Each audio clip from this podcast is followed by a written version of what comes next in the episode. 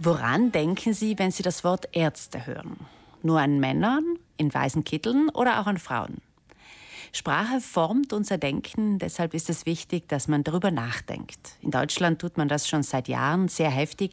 In Italien ist die Debatte entflammt, seit Frau Meloni als Il Presidente angesprochen werden will. Wie kann geschlechtergerechte Sprache aussehen? Wie geht das mit dem Gendern?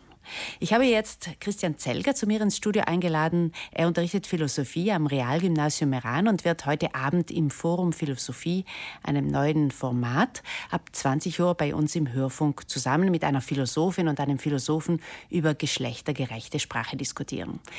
Herr Zelger, warum diskutieren gerade Philosophen über ein Sprachthema? Ja, erstens, es geht ja um den Menschen es geht um Gesellschaft, es geht auch um Politik. Das sind alles äh, genuin philosophische Themenbereiche.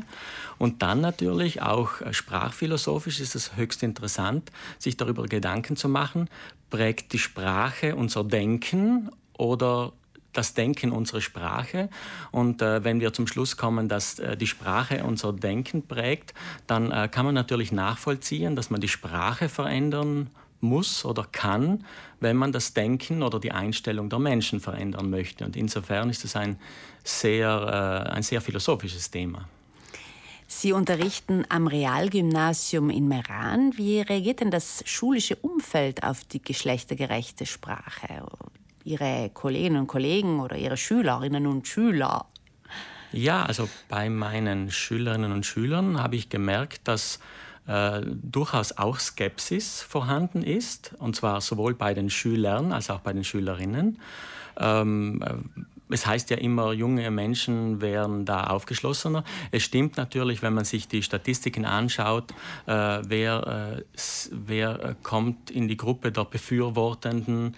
Äh, da sind es eher eher jüngere als ältere Menschen, eher weibliche Personen als männliche und eher mit höherem Bildungsgrad als mit niedrigem Bildungsgrad.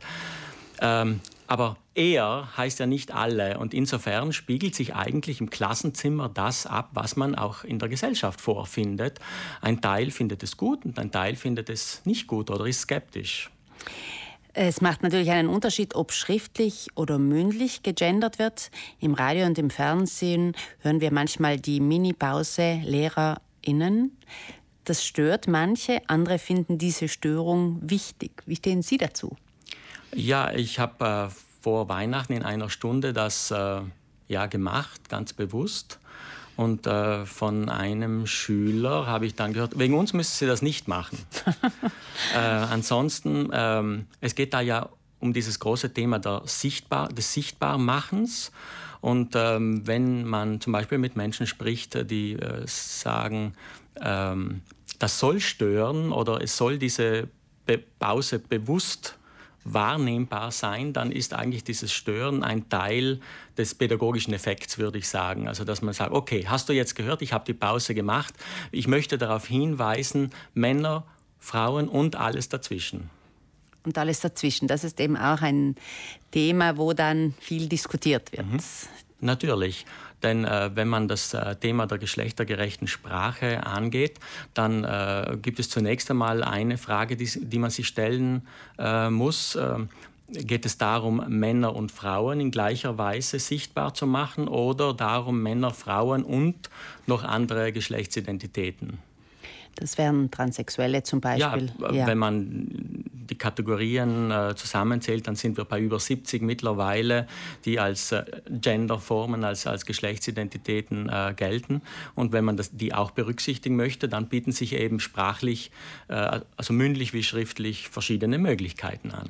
Die Lösung beim Gendern sind natürlich geschlechtsneutrale Formulierungen wie Fachkräfte, Lehrpersonal, die man auch häufig hört.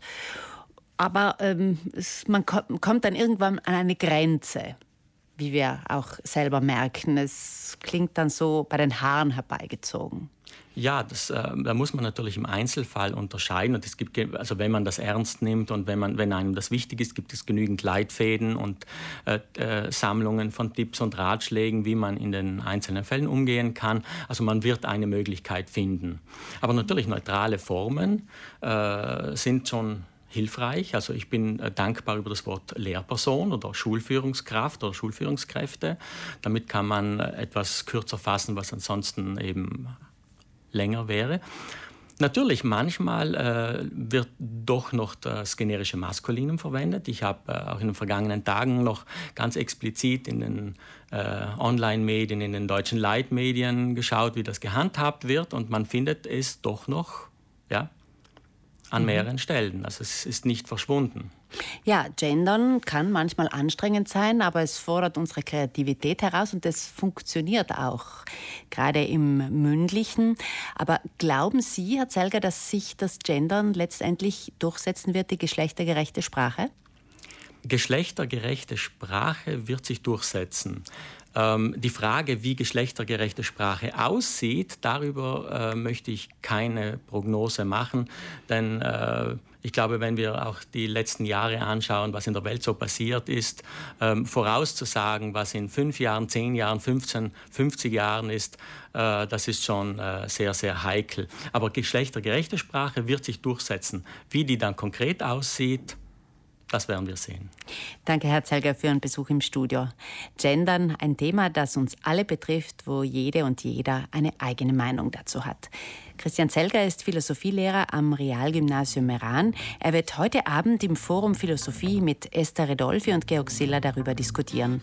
Bei uns im Hörfunk ab 20 Uhr.